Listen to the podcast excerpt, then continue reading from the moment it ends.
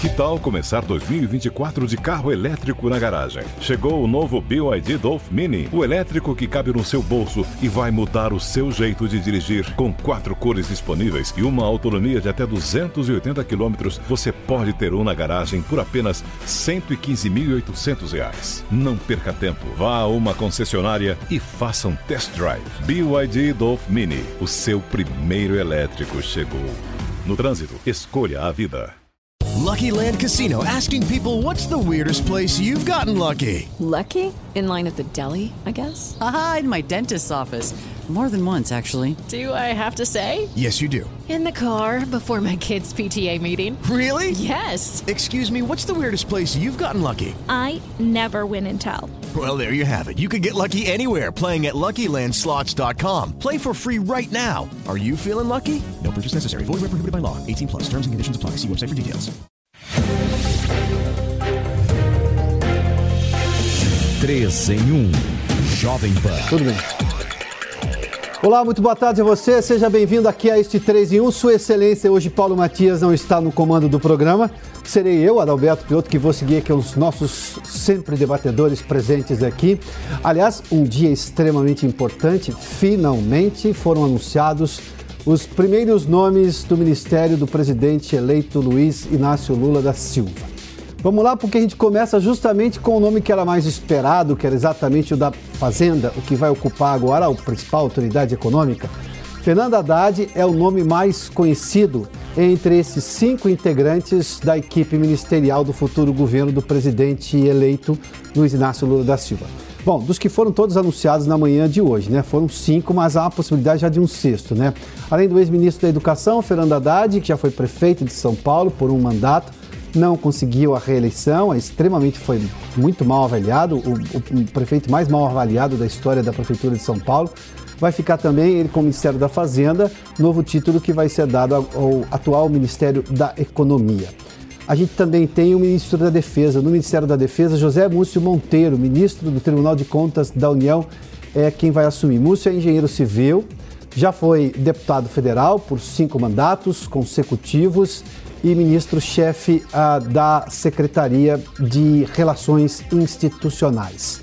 Vamos lá, porque a gente também tem Flávio Dino para o Ministério da Justiça e Segurança Pública.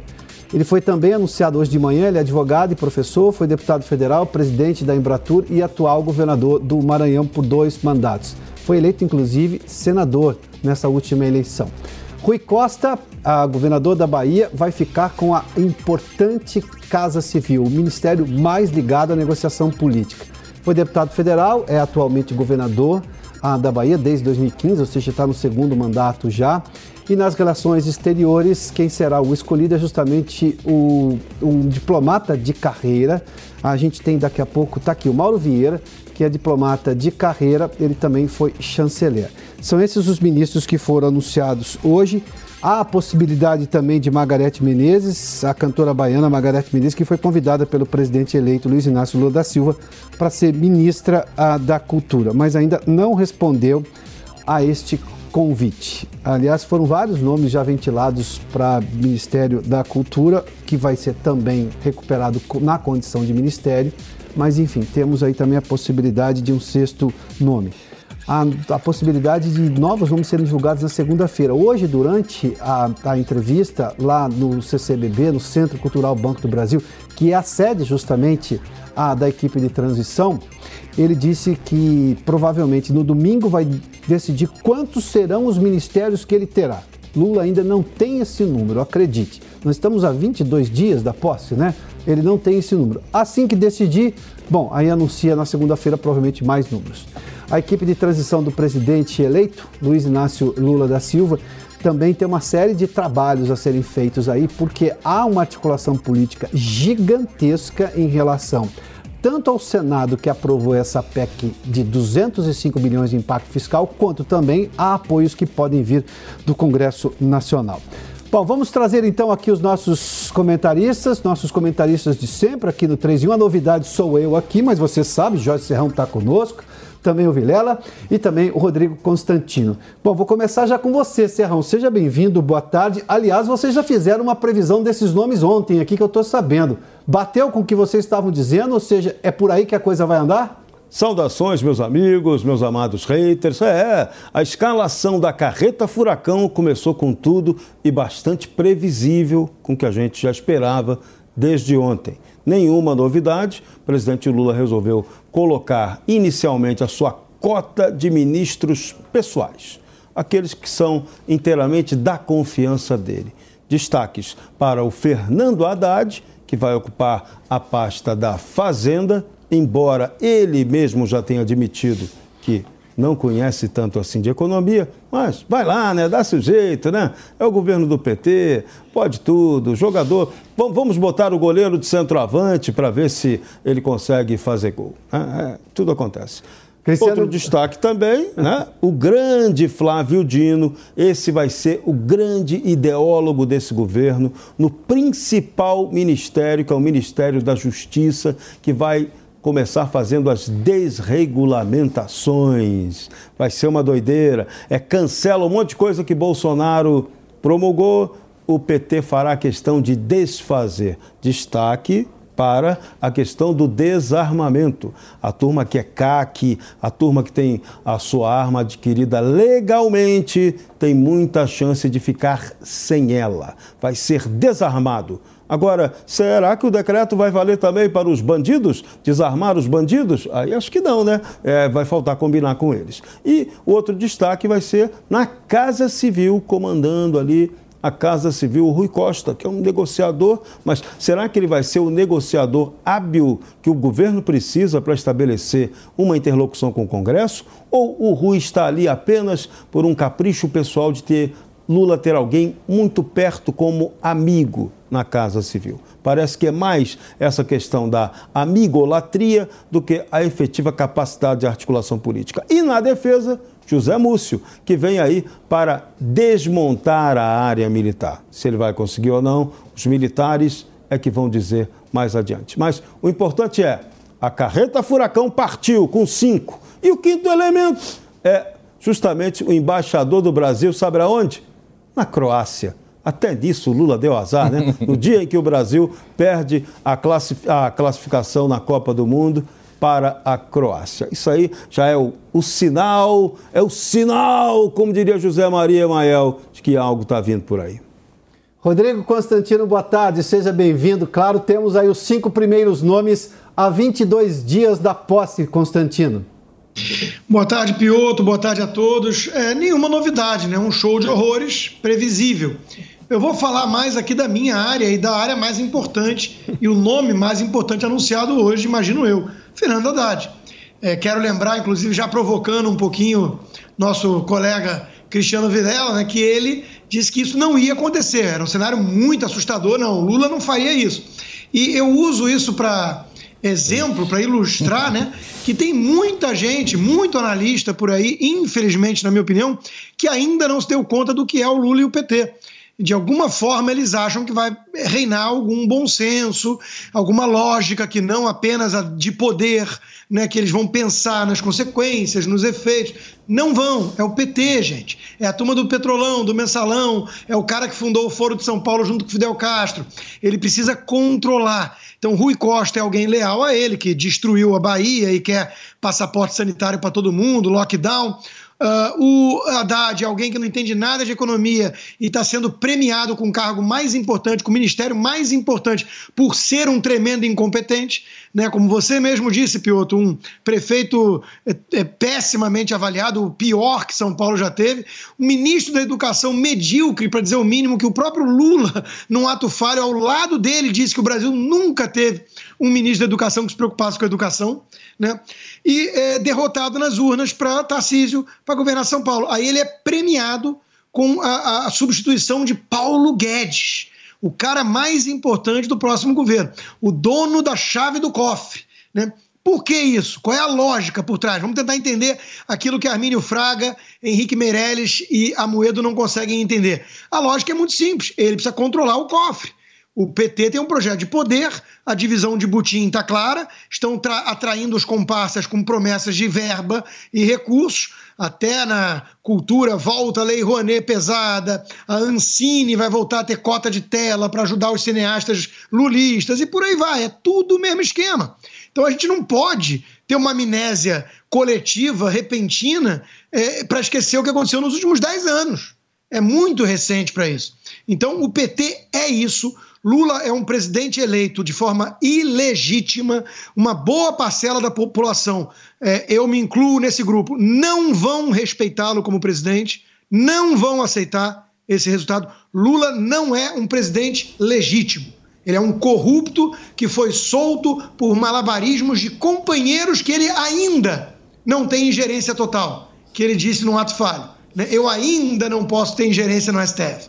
Cabeça dele, ali é um puxadinho do Instituto Lula. Bom, é, humildade dele, claro, né? Ele já controla e muito, sim. Tanto é que foi solto e tornou-se elegível num truque que eu não consigo explicar para a população americana. Então, de novo, nenhuma novidade aqui. Os nomes são horrorosos. Marina Silva, quer dizer, é, é o retrocesso na veia, turbinado. E calma, que isso é só o começo. Eles vêm com sede de vingança. Estão, ele, ninguém pode acusá-los de estelionato eleitoral. Querem regular a imprensa uhum. e as redes sociais, querem revogar a lei trabalhista, querem furar o teto, está aí já aprovado no Senado, e querem, obviamente, prender Bolsonaro, os filhos e perseguir bolsonaristas, torná-los inelegíveis. A caça às bruxas já começou, isso é só uma palhinha.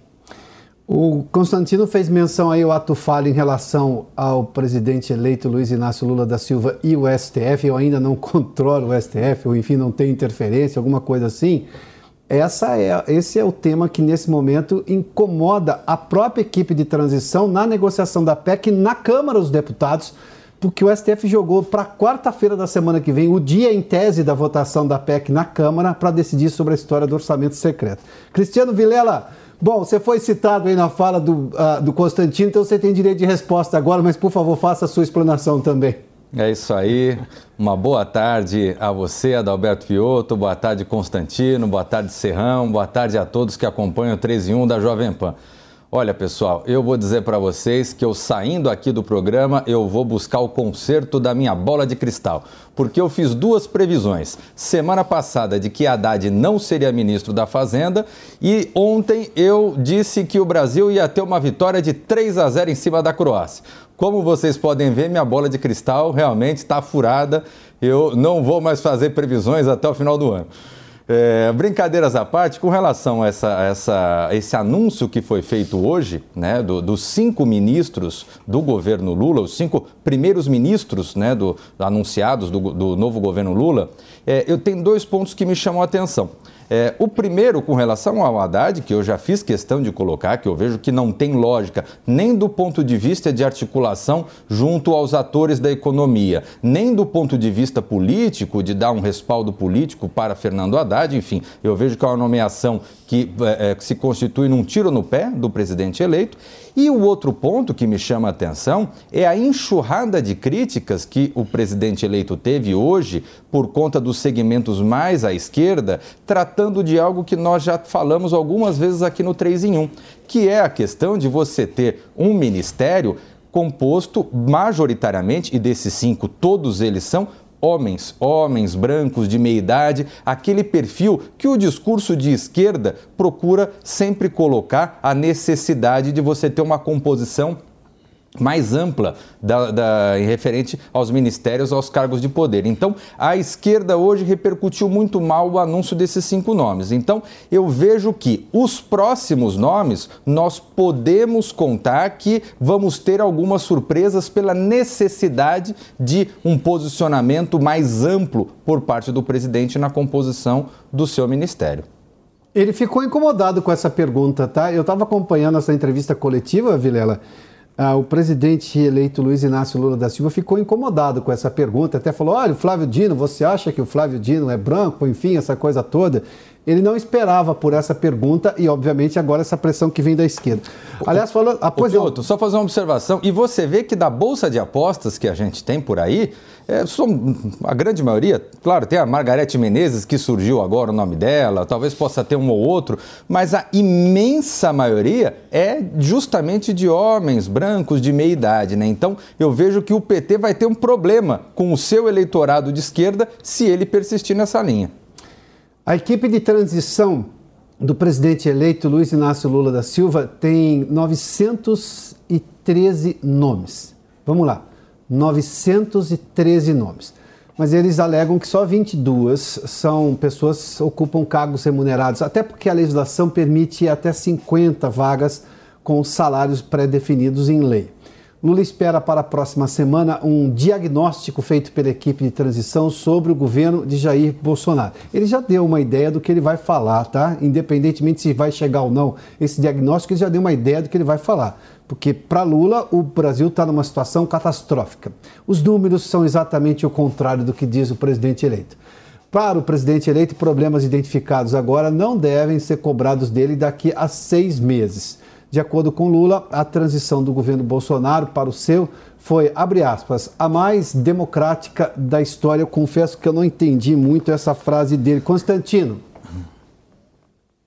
Pois é, né? É, olha só, além desse tamanho de, de equipe aí, essa quantidade de gente, é a questão da qualidade.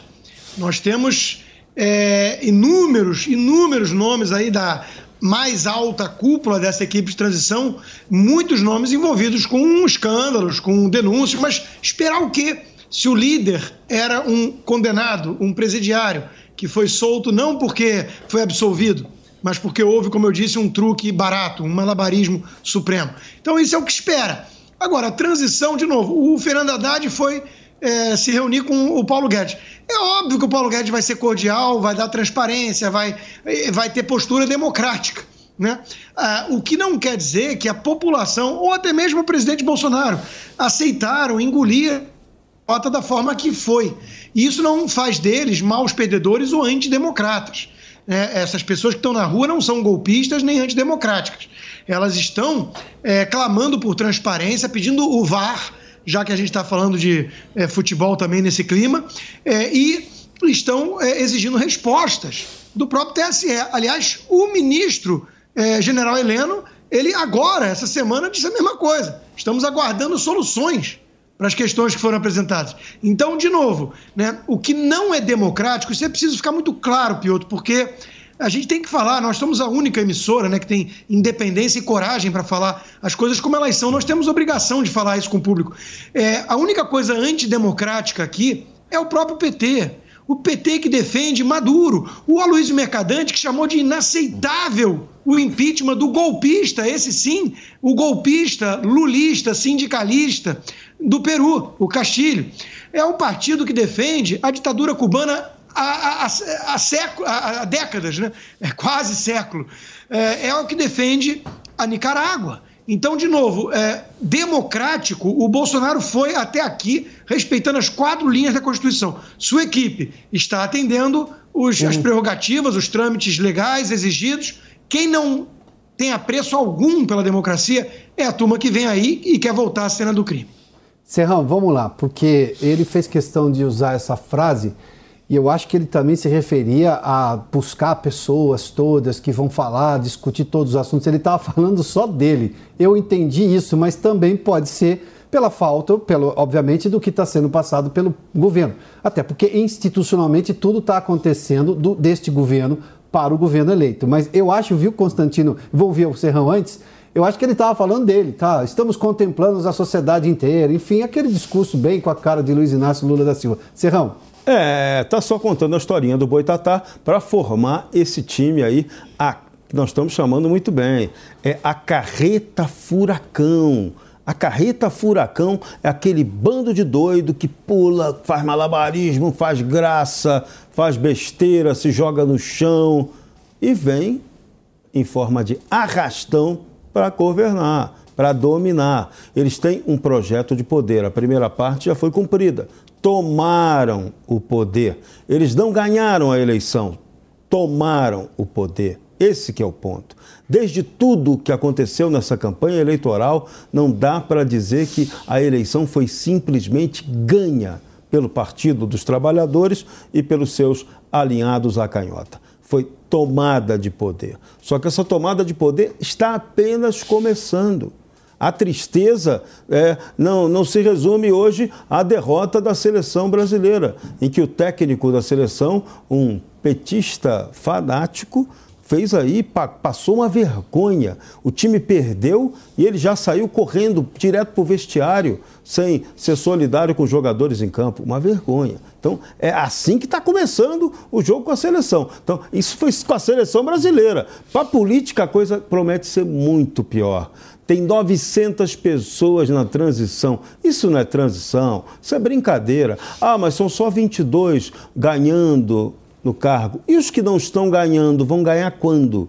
Vão querer ganhar depois e vão cobrar seu preço. Porque a ideia do PT é emprego para companheirada, é ocupação de espaço.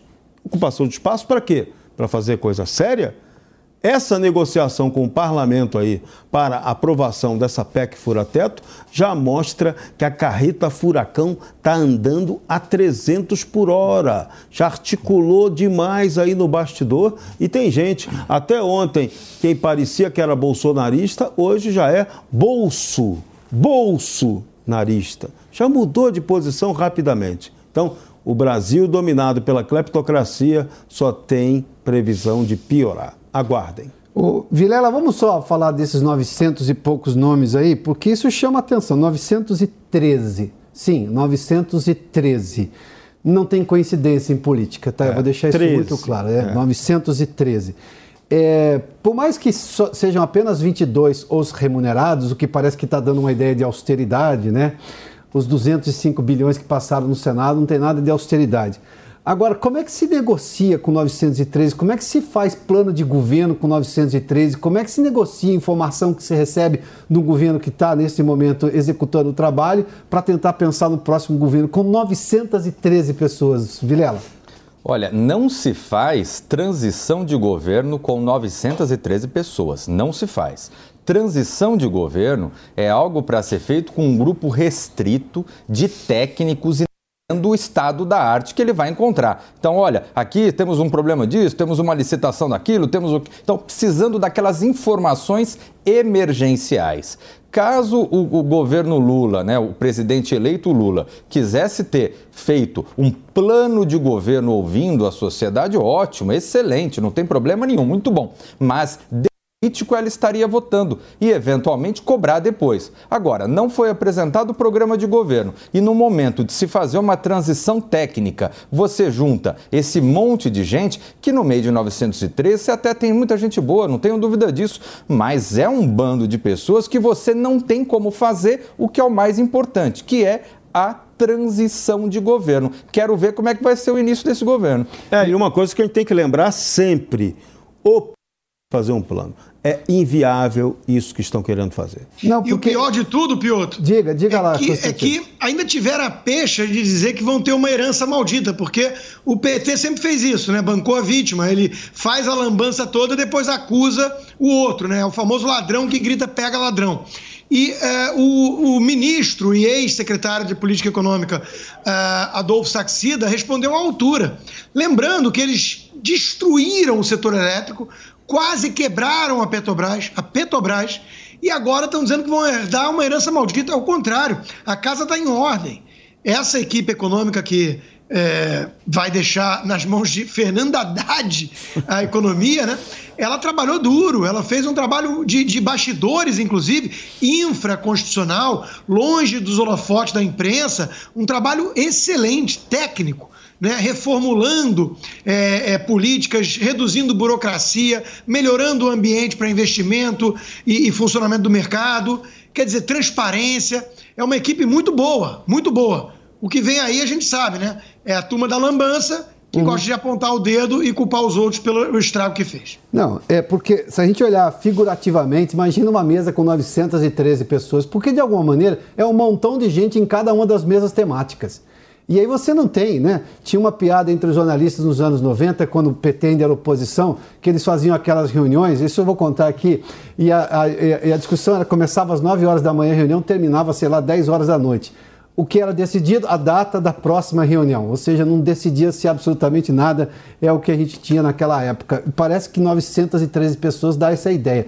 Mas olha, tem uma outra informação aqui que eu quero colocar vocês a par aqui. Luiz Cláudio Lula da Silva, sim, Luiz Cláudio Lula da Silva, filho de Lula, retomou recentemente as atividades ah, da LFT Marketing esportivo, empresa que já foi alvo de suspeita por parte da Polícia Federal, que agora vai ficar na mão de um delegado que faz a segurança de Lula, esse delegado que pediu a prisão de um empresário de Sinop, no Mato Grosso, ao ministro Alexandre de Moraes, que decretou a prisão deste empresário, a pedido do segurança de Lula, que chama atenção, né? Mas vamos lá.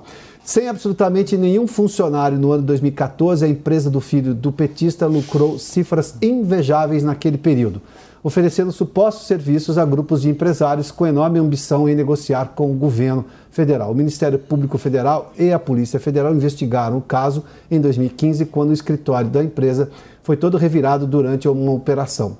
Mas nada que oferecesse risco a Luiz Cláudio.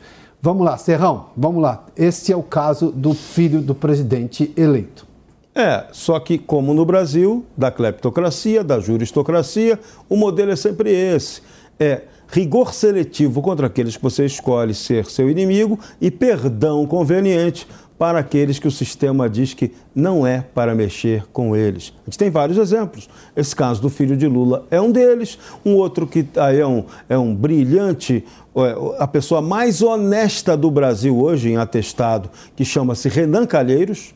Nada cola nele a pessoa mais inimputável que o Brasil tem, e vai vir, é outro que virá com muita força nesse governo do PT, tanto lá porque ele tem um mandato de Senado, ele e o filho, mas ele também pode, vai ter a indicação de cargos para áreas importantes desse governo de Lula. E área, tanto poder de indicação quanto poder de veto. Quem deve estar tendo problema aí agora é o Arthur Lira, que pode estar negociando com o governo, e é, o Renan odeia. A Simone Tebet, que está também tentando o lugarzinho dela no governo. Renan Calheiros odeia a Simone Tebet. Por isso que talvez ela não tenha sido assim anunciada logo na primeira leva, né? Não ganhou logo o seu primeiro ministério para fazer aquela média com as mulheres, com aqueles que apoiaram o governo. Então veja, nós estamos indo de novo para um espetáculo de impunidade no Brasil. Vamos seguir com a cleptocracia dominando. Essa daí é a herança maldita do PT que vem lá de trás e que agora pode ser retomada com toda a força e vigor. Vilela, vamos lá. Como é que se faz agora com essa história, hein? Porque nós já tivemos uma série de denúncias lá no passado. Aliás, enriquecimento gigantesco tão rápido assim com o pai presidente chama atenção. Embora, obviamente, investigações precisem ser feitas. Mas, Vilela, temos um fato. Olha, é, é, importante a gente ter claro que o exercício de determinadas atividades da República, especialmente atividades de chefia no Poder Executivo, especialmente a chefia maior do Poder Executivo, ela requer algumas uh, uh, situações que se, se coadunem com a liturgia do cargo e com a necessidade de austeridade que o cargo possui. Então, uma situação de um presidente da República não dá para dizer que, olha, as pessoas próximas, esposa, filhos, não tem nada a ver, eu não sei o que minha mulher faz, eu não sei o que meu filho faz, eu não sei. Esse tipo de situação não dá para dizer. É, é quando se está numa chefia de poder executivo, deve-se ter um comportamento austero e que não dê margem a esse tipo de comportamento. Então, esse tipo de história, voltando à tona agora, num eventual novo governo do PT, isso faz com que se, se, se, se tome a, é, a, a, a memória daqueles casos como esses citados, dessas investigações do início da década, do, do, do, do período ainda ainda onde o PT estava no poder, de situações que remontem a hum. casos de, de grande enriquecimento familiar e tudo mais, o que não é bom para o Brasil. Então, esse ponto realmente é, tem que ser visto com bastante cuidado por conta do novo governo. Constantino, deixa eu só colocar essa pergunta com mais um adendo aqui, para você já colocar no seu comentário, considerar isso também no comentário. O país hoje está dividido, é um fato. Uh, nós tivemos uma certa lua de mel de boa parte da imprensa lá naqueles governos Lula, quando a gente teve, digamos, essa, esse fenômeno do Ronaldinho dos negócios, para usar a expressão do próprio presidente Lula naquele momento. Agora, com esta situação, você acha que pode ser diferente, digamos, a maneira da cobertura da imprensa e a, a, a, diligência da população em relação a possível favorecimento de pessoas ligadas ao filho do presidente em negócios com o governo federal? Sem dúvida. A imprensa agora vai ser muito mais conivente ou vai ser muito mais cordata ao cobrir essas coisas. E o povo, que está dividido sim, mas a gente não vê o lado vermelho pelas ruas, o povo não vai dar sossego para os ladrões. Essa que é a verdade. Isso já ficou muito claro. Esses ladrões vão ter que se cercar cada vez mais numa bolha protegida por muitos seguranças, porque o povo não vai dar sossego. O povo não quer saber de uh, Lula brincando, né, uh, fazendo escárnio com a população, dizendo que o filho dele é o Ronaldinho dos negócios. A população não vai tolerar isso calada. Então, é, esse é mais um exemplo. Quer dizer, vai ter que voltar agora a assumir os negócios para para ganhar mais. É, quer dizer, vamos, vamos lembrar da, da herança da viúva, né? Hum. Milhões de reais, né? Vendendo Avon. Quer dizer, tudo muito escancarado. Só que o povo brasileiro acordou, a imprensa foi dormir e o povo acordou. Então acho que é um choque aí. E olha, já que o é, Cristiano disse que a bola de cristal dele quebrou, eu vou falar que a minha tá reluzente. Né? Eu cantei a pedra que dava tempo do Sérgio Cabral entrar para a equipe de transição que saga é o ministério. Olha lá, vai dar tempo. Tá quase, tá batendo na trave isso aí. Agora, tem um detalhe que a gente não pode esquecer. Será que também não interessa a esse sistema? Porque vamos lá, vamos lembrar. Por que, que Lula entrou na disputa eleitoral? Não era para vencer a eleição? A intenção era acabar com Jair Bolsonaro. Esse objetivo, aparentemente, do ponto de vista eleitoral, foi cumprido. Agora, interessa ao establishment ter Lula no poder? Olha, essa é a questão que todo mundo tem que ficar pensando hum. muito bem, porque já podem começar aí as campanhas para destruí-lo, porque está ali no aquecimento, está no aquecimento ali quem? Geraldo Alckmin. Esse sim é um nome que pode despontar ali e ocupar o espaço do poder. Agora, duas perguntas. Geraldo vai ter esse protagonismo de paz, vai ser o gerentão do governo, como estão contando por aí? Ou o PT vai detoná-lo? Será que também o PT não vai ter interesse em atingir uma outra figura que também está tendo excessivo protagonismo na República, que é Alexandre de Moraes? Eu digo isso porque ele é uma pessoa ligadíssima, aliadíssima de Geraldo Alckmin. Interessaria ao PT ter Alexandre de Moraes com tanto poder? e um Alckmin na sombra de Lula?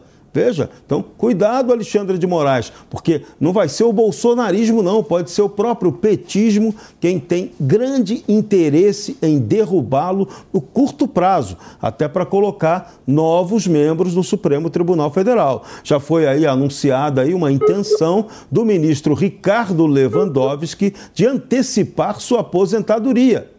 E aí abre vaga para mais uma indicação do PT. E a vaga também pode ser aberta aí no caso de uma eventual impeachment de algum ministro do Supremo. Então, o PT pode ampliar sua tomada do poder, ampliando seus espaços supremos. Fiquem de olho, hein? Vilela, você vê esse problema que, tá, que, que o, o, o Serrão sugeriu aí, porque tem só um detalhe a gente não viu boa parte do jornalismo da esquerda muito ligada e que, digamos, perseguiu a, a, o governo Jair Bolsonaro do começo até agora e que foi sempre muito simpática às pautas do PT, reclamações em relação ao Alexandre de Moraes. A gente viu recentemente já alguns colunistas reclamando de Alexandre de Moraes. Eu pergunto onde é que eles estavam nesse tempo todo. Por que essa preocupação agora, Vilela? Olha, Piotr, eu vejo que é, hoje o presidente eleito ele está no momento onde ele é o mais bonito, onde tem um, um, maior apoio, um maior número de pessoas ali rodeando o presidente eleito. Não é à toa que na PEC da transição agora no Senado, ele teve praticamente 80% dos votos no Senado. Então, estamos falando do momento onde ele está no auge da popularidade. Ele está em pleno carnaval. Agora, depois do carnaval, vem a quarta-feira de cinzas. É, vem muitos órfãos que adorariam estar no governo, mas vão ser preteridos. Você tem setores que gostariam de algumas benesses e não vão conseguir. Então, e você tem também ah, o momento onde o governo passa a administrar. E passando a administrar, começa a surgir os problemas. Estar na oposição e o PT, nesse ponto, ele faz bem o discurso de oposição, né? Ele faz o discurso, é, aparece na televisão e movimenta, mobiliza. Fazer o discurso de oposição, ele é relativamente fácil. Agora, governar é que são elas. Então, é nesse momento de governar que passa a ter um conflito de interesses, passa a ter uma disputa por poder e a disputa por poder, ela gerou lá atrás, por exemplo, situações como as denúncias de Roberto Jefferson na CPI dos Correios e tudo mais. Então, é, na disputa de poder, ela pode levar a uma guerra fratricida e fazer com que essa quarta-feira de cinzas chegue antes do que ela está prevista. Vamos lá, agora são 5 horas e 34 minutos. Nesta sexta-feira, o presidente Jair Bolsonaro quebrou o silêncio e falou com apoiadores que estavam reunidos no Palácio da Alvorada, que é a residência oficial do presidente, da presidência da República. Né? Segundo o chefe do executivo, sua gestão fez o povo resgatar o patriotismo e acreditar nas Forças Armadas. Vamos acompanhar esse trecho. no Brasil. O povo voltou a admirar a sua bandeira. O povo voltou a acreditar que o Brasil tem jeito. Não é fácil você enfrentar todo um sistema. Deus é contigo! Cala a boca. Não é criticar, é unir. Muitas vezes vocês têm informações que não procedem. Pelo cansaço, pela angústia, pelo momento, passam a criticar. Tenho certeza entre as minhas funções garantidas na Constituição é ser o chefe supremo das Forças Armadas. Vamos! Forças Armadas são essenciais em qualquer país do mundo. Sempre disse, ao longo desses quatro anos, que as Forças Armadas são o último obstáculo para o socialismo. As Forças Armadas, tenho certeza, estão unidas. As Forças Armadas devem, assim como eu, lealdade ao nosso povo. Respeito à Constituição. E são um dos grandes responsáveis pela nossa liberdade. Quantas vezes eu disse, ao longo desses quatro anos, que temos algo mais importante que a própria. Bolsonaro ainda cobrou das Forças Armadas respeito à Constituição e afirmou que tudo dará certo no momento oportuno. Bom, a frase é forte quando ele diz que as Forças Armadas, ele é o comandante em chefe dessas Forças Armadas, diz que elas precisam respeitar a Constituição. Constantino, começo contigo, do que disse aí o presidente Jair Bolsonaro. Piotr, primeiro lugar, importante ele se manifestar. O silêncio já tinha passado do, do limite razoável, né? estratégico ou qualquer outro motivo que fosse. E quanto ao teor da fala e o tom, é óbvio que alimentou a esperança de quem está nas ruas e quem não aceita esse resultado é, muito provavelmente fraudado da, da eleição. Né, esse malabarismo, essa manipulação toda, esse arbítrio, esse abuso de poder, é, crimes sendo cometidos pelos que deveriam ser os guardiões da Constituição, crimes, censura, é, é, ir atrás de, de deputado, prisão ilegal, quer dizer, destituir um prefeito fora da competência tudo que o Alexandre de Moraes vem fazendo, e em alguns casos com aquiescência e concordância dos seus pares, é, configura uma ruptura institucional. Já houve um golpe no Brasil. Essa é a visão de muita gente. Assim como é a visão de muito jurista renomado que existe, sim, medidas dentro da Constituição para restaurar a harmonia e a independência entre os poderes. Um artigo constitucional né, existiria para isso. Então, o que o presidente diz são é, é, mensagens contundentes. Né? As Forças Armadas precisam ter confiança nela, mas ela tem que cumprir seu papel. Ele é o chefe das Forças Armadas, é, só desiste quando acaba, né? E uh, o, o, comunismo vai ser derrotado pelos militares. Ou seja, está é, aí configurado quase uma chamada para ação, agora sim, né, de que é, precisa da pressão do povo para alguma coisa acontecer que não permita que o ladrão volte à cena do crime. Eu, eu li assim. Né? É, eu estou fazendo análise, não estou convocando ninguém, não é meu papel, mas eu entendo que tem muita gente, Piotr, depositando todas as esperanças no presidente e nas Forças Armadas para que o Brasil não siga o caminho da Venezuela. Serrão, qual é a sua visão sobre o que disse aí o presidente Bolsonaro? Olha, eu vou além do que disse Jair Bolsonaro nessa questão das Forças Armadas. Ficou muito claro, e esse recado já chegou ao presidente eleito Lula, que as Forças Armadas não vão tolerar nenhuma aventura golpista. Isso quer dizer o seguinte: os militares não têm nenhuma intenção de dar golpe, não quer dar golpe em nenhuma ação do PT. Por outro lado, também as Forças Armadas não vão aceitar que o PT indique continue, continue apoiando atitudes golpistas contra a constitucionalidade do Brasil. O limite para os militares é o estrito respeito à Constituição. E o que, é que os militares têm analisado em suas análises de conjuntura estrutural? Está havendo um sistemático e perigoso uhum. desrespeito à Constituição do Brasil. Então, eles não vão admitir isso. Esse é o recado para o PT. Se eles forem governar dentro da lei, da ordem, da Constituição, ok, eles é, tomaram o poder vencendo a eleição para isso. Do contrário, hum. a coisa vai se complicar. E Vamos o lá. povo vai reagir contra isso. Vamos lá, Vilela, preciso colocar você nesse debate, porque o que seria essa reação das Forças Armadas? O que é factível acontecer? Porque o que está escrito na Constituição, eu vou confessar, para mim parecia pacificado até outro dia, tudo aquilo estava muito bem compreendido, inclusive pacificado em entendimentos do próprio Supremo Tribunal Federal. Este Supremo reescreve, tem reescrito a Constituição, tem reinterpretado a Constituição, aliás, tem criado algumas coisas completamente novas, o que são afrontas à Constituição e ao entendimento dos brasileiros desde 1988 sobre uma série ali uh, de pontos, sobretudo as cláusulas pétreas. Eu estou falando de liberdade de expressão. E a gente viu que nada disso, pelo menos no entendimento desse Supremo, estava pacificado. O que podem fazer as Forças Armadas diante deste caso, Vilela? Olha, Pioto, eu vejo primeiro, só uma, uma observação que eu acho muito importante, finalmente Jair Bolsonaro falou.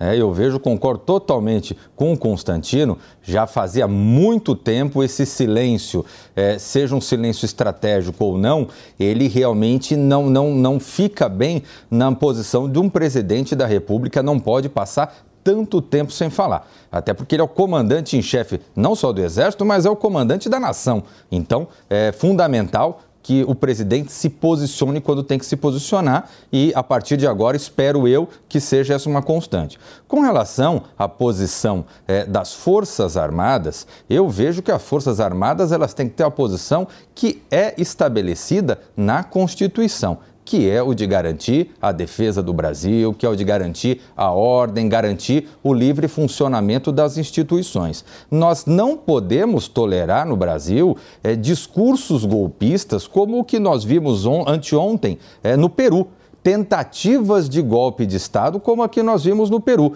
E que, graças a Deus e graças ao bom trabalho, ao trabalho rápido do Legislativo e de outras forças políticas, é, esse, essa tentativa de golpe ela foi aniquilada rapidamente. É importante olharmos para o lado para que esse tipo de situação não ocorra no Brasil. A democracia ela é uma conquista do cidadão brasileiro, uma conquista do povo brasileiro, e a democracia ela tem que ser o bem maior protegido, seja pelas Forças Armadas, seja pelas forças civis do nosso país.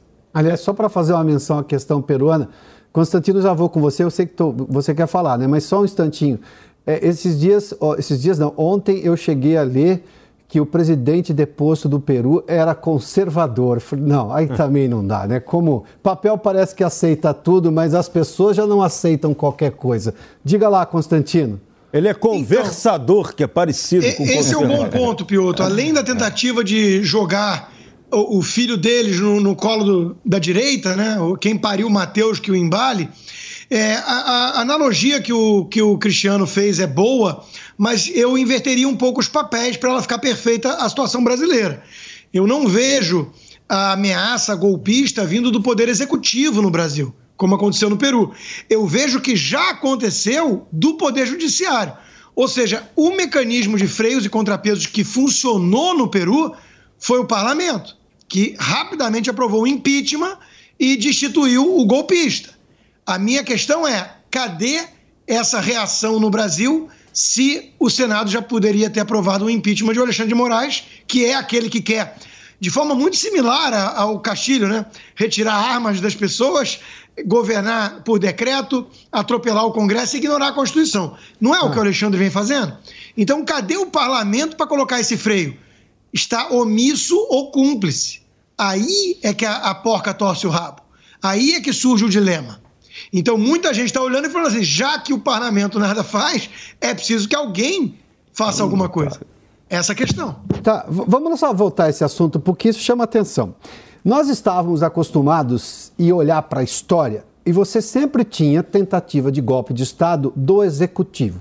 E normalmente era alguém que ia ocupar o executivo com apoio das Forças Armadas que estava do lado de fora. Mais ou menos assim. A gente não está acostumado em ver na história quando isso vem, por exemplo, afrontas à Constituição de quem normalmente tem de preservá-la, que é o Poder Judiciário. É, vocês acham, e aí eu, o que o Constantino mencionou aqui, eu só vou acrescentar um detalhe para a gente continuar discutindo isso. É, nós estamos tendo omissão dos outros poderes ou é, digamos, uma incapacidade de lidar com, digamos, abre aspas, a novidade de ter afrontas constitucionais vindas de é, órgãos superiores da justiça brasileira?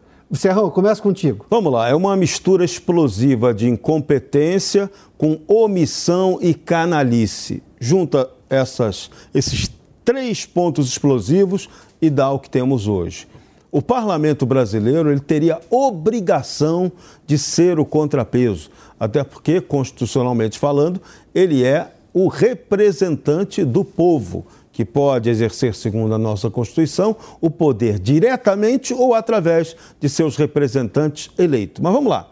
Se você tem problema, se você tem uma crise de representatividade pelo questionamento do próprio processo eleitoral, você começa a ter um problema de aqueles eleitos realmente me representam ou representam uma cleptocracia que os ajuda a tomar o poder? Essa é a primeira pergunta. A segunda pergunta, que também vem suscitada, é que tipos de golpes nós podemos ter hoje no Brasil? Nós estamos agora nós assistimos ao golpe da juristocracia. Isso já aconteceu, está claro, todo mundo viu. Tem um outro golpe que pouca gente está vendo, mas ele está começando a ficar na cara, que é um golpe parlamentar. Já tem um certo segmento que não é do Poder Executivo, mas que vai ocupar o poder político, que já está influenciando o parlamento para tomar decisões.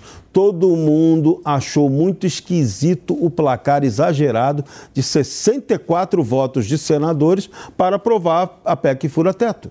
Tá, tem muita gente também achando muito esquisito o previsível placar que pode ocorrer na semana que vem, com uma maioria gigante na Câmara, mais de 300 parlamentares, endossando essa medida fura-teto também. E já se sabe que isso acontece por quê? Porque o parlamento é muito sensível ao entendimento de que tem que fazer uma mudança constitucional? Não. O parlamento foi sensível a negociações que estão ocorrendo com ele por debaixo do pano. Isso, do ponto de vista institucional, também é um golpe. É quando você corrompe um poder. Isso está acontecendo por debaixo dos panos e dificilmente nós teremos provas até desse crime. É o crime perfeito contra o instrumento democrático, contra a representatividade popular que se dá pelo voto. Então, veja, os golpes do Brasil são escancarados, mas alguns sutis e ocultos, mas são golpes. Vamos lá, Vilela, vou com você, depois eu volto com o Constantino. Olha, Pioto, é, eu vejo uma questão que é muito importante, é a sociedade, por vezes, saber direcionar os seus reclamos. Então vejamos, eu não tenho dúvida que se hoje a gente tem, nos últimos 30 dias, 40 dias, nós temos aí um grande contingente de pessoas nas ruas, nas portas dos quartéis, se manifestando, né? Eu não tenho dúvida que se esse contingente de pessoas, ao invés de se manifestar nos quartéis, tivesse se manifestando na porta do parlamento, de que o resultado, por exemplo, da PEC da transição não teria sido 80% dos votos no Senado quando um dos poderes, né, no caso do Poder Legislativo, que é a casa de representação direta da população.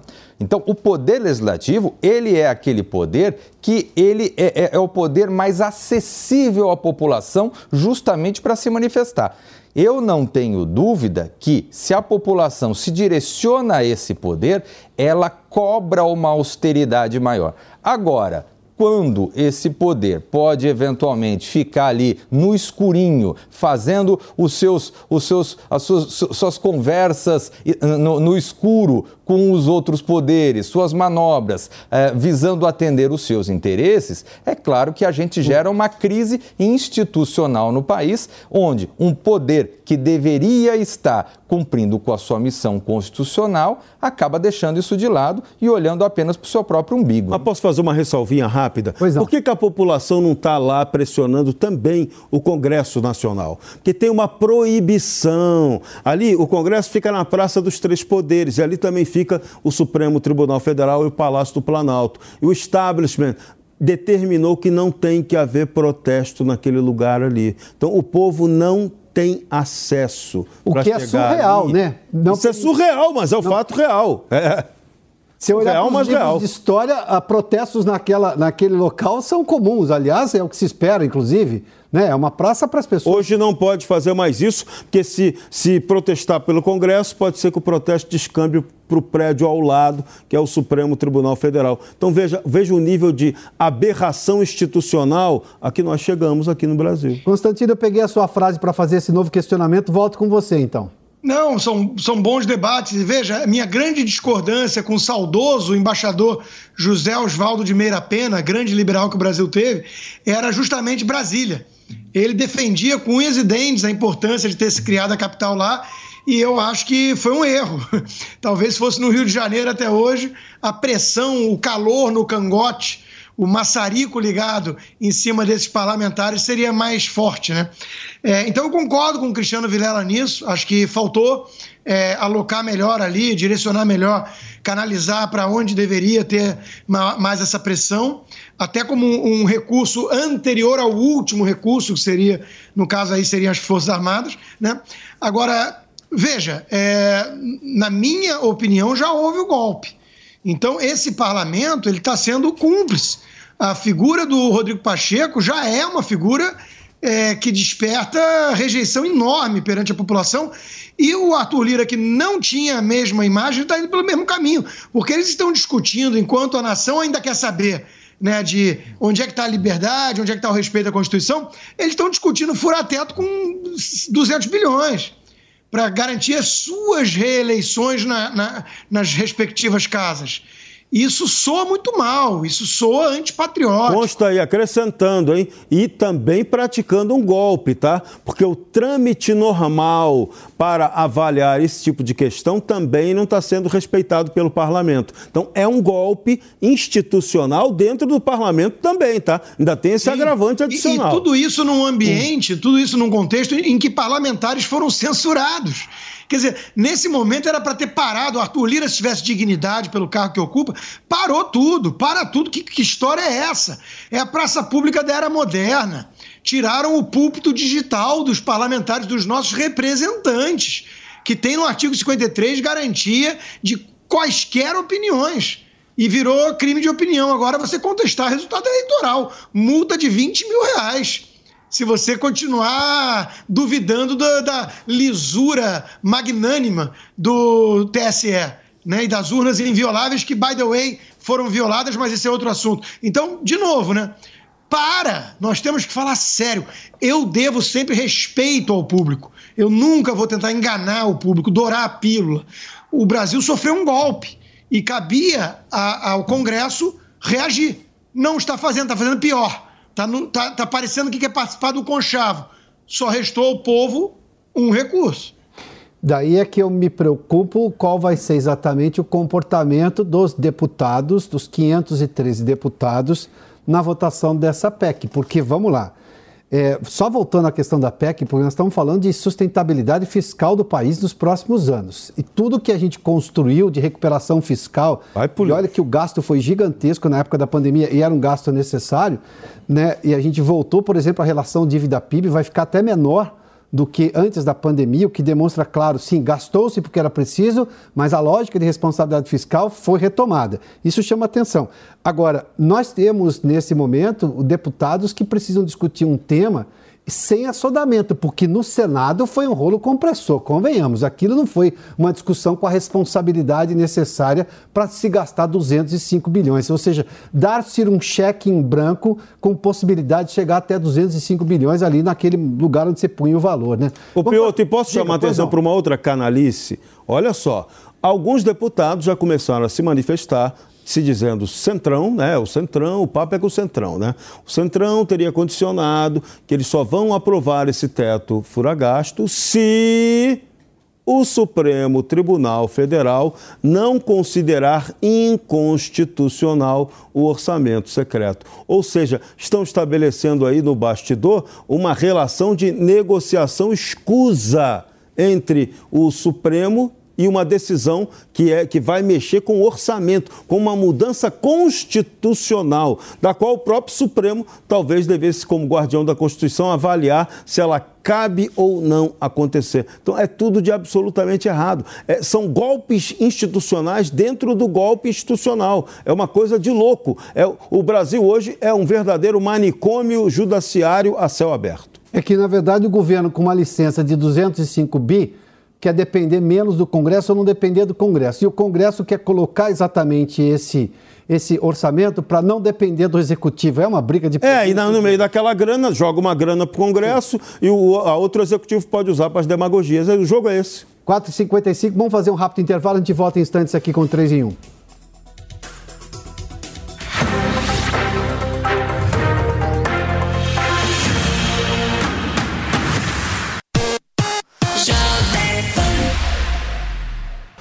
E aí, pessoal, aqui é o Thiago Berrache do Jornal da Manhã. Você já tem a Panflix? A TV da Jovem Pan de graça na internet. É só baixar o aplicativo no seu celular ou tablet. Jornalismo, entretenimento, esporte, canal Kids e muito mais. Todo dia conteúdos novos para você ver e rever. Baixe agora na App Store ou no Google Play. E é de graça. Eu já baixei o meu. A Jovem Pan está com você em todos os lugares e em todos os momentos. De manhã, informação e opinião na medida para começar o dia do jeito certo. Bom dia, ouvinte da Jovem Pan. A partir de agora, manchetes do Jornal da Manhã. Nossos repórteres não deixam escapar nada. Os principais assuntos, a notícia de última hora. A gasolina vai voltar a subir. E aquilo que mexe com a sua rotina. As fortes chuvas que atingiram vários. Tudo passa pelo microfone da Jovem Pan. Viu só? A Jovem Pan está com você o tempo todo, em som e imagem. Acesse jovempan.com.br, baixe o aplicativo da Pan e se inscreva nos nossos canais no YouTube. Jovem Pan. Os rumos do país na análise crítica de Augusto Nunes. Se eles estivessem de fato interessados em apurar é a verdade. José Maria Trindade. Ele não tem que defender as posições do presidente da República. Eu digo para você. E Guilherme Fiuza. Tira esse véuzinho, essa fantasia da esquerda, vai sobrar o lixo que eles são. E Ana Paula Henkel. É, o nosso Brasil, nesse sentido, é um quadro de Salvador Dali. Os pingos nos is. É surreal isso que a gente está vendo. Os principais fatos da política do país e do mundo, na voz do time de comentaristas da Jovem Pan. Os pingos nos is. De segunda a sexta, às seis da tarde. Só aqui. Jovem Pan News. A Jovem Pan está com você em todos os lugares e em todos os momentos. De manhã, informação e opinião na medida, para começar o dia do jeito certo. Bem-vindo, já estamos no ar, começando o Jornal da Manhã para todo o Brasil. Os principais assuntos. principais assuntos. A notícia de última hora. Uma frente fria chegou ao Rio de Janeiro. E aquilo que mexe com a sua rotina. Até o momento, o engarrafamento. Tudo passa pelo microfone da Pan. A Jovem Pan está com você o tempo todo, com som e imagem. De Brasília, Luciana Bezerra. Certo, Preta, como é que foi a conversa com o Marcelinho? Agora, Constantino, se a gente analisar... Do Rio, Rodrigo Viega. Viu só? Acesse jovempan.com.br, baixe o aplicativo da Panflix e se inscreva em nossos canais no YouTube. Jovem Pan News.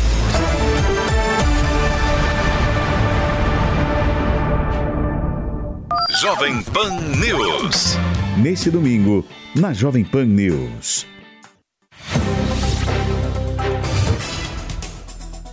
Quatro horas, ou melhor, cinco horas, perdão, cinco horas e 59 minutos.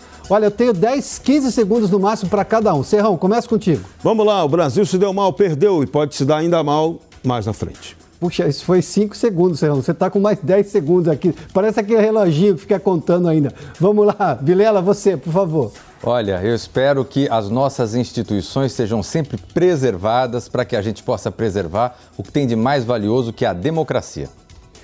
Constantino, você, você pode, pode pegar o tempo restante dos outros também, viu? Rouba o tempo. Esperança é a última que morre. O presidente hoje alimentou a esperança de alguns, né? Nada está perdido. Vamos ver e cobrar. E lembrando, né, só para fazer justiça, teve gente que foi sim para a Câmara pressionar, viu? Eu e Cristiano condenamos o destino, mas teve muita gente que foi lá, inclusive, tentar ler uma carta e tentar impedir. Mil pessoas lá dentro. Então, é, tentaram, né? Mas agora a caneta está com o presidente. Constantino, obrigado. Serrão, obrigado. Vilela, obrigado. Obrigado a você que nos acompanhou aqui nessa edição do 3 em 1. Na sequência, você tem o Pingos nos Is. Bom final de semana, hein? A opinião dos nossos comentaristas não reflete necessariamente a opinião do Grupo Jovem Pan de Comunicação. Realização Jovem Pan News. With the Lucky Land slots, you can get lucky just about anywhere. This is your captain speaking. Uh, we've got clear runway and the weather's fine, but we're just going to circle up here a while and uh, get lucky. No, no, nothing like that. It's just these cash prizes add up quick. So I suggest you sit back, keep your tray table upright, and start getting lucky. Play for free at LuckyLandSlots.com. Are you feeling lucky? No purchase necessary. Void where prohibited by law. 18 plus terms and conditions apply. See website for details.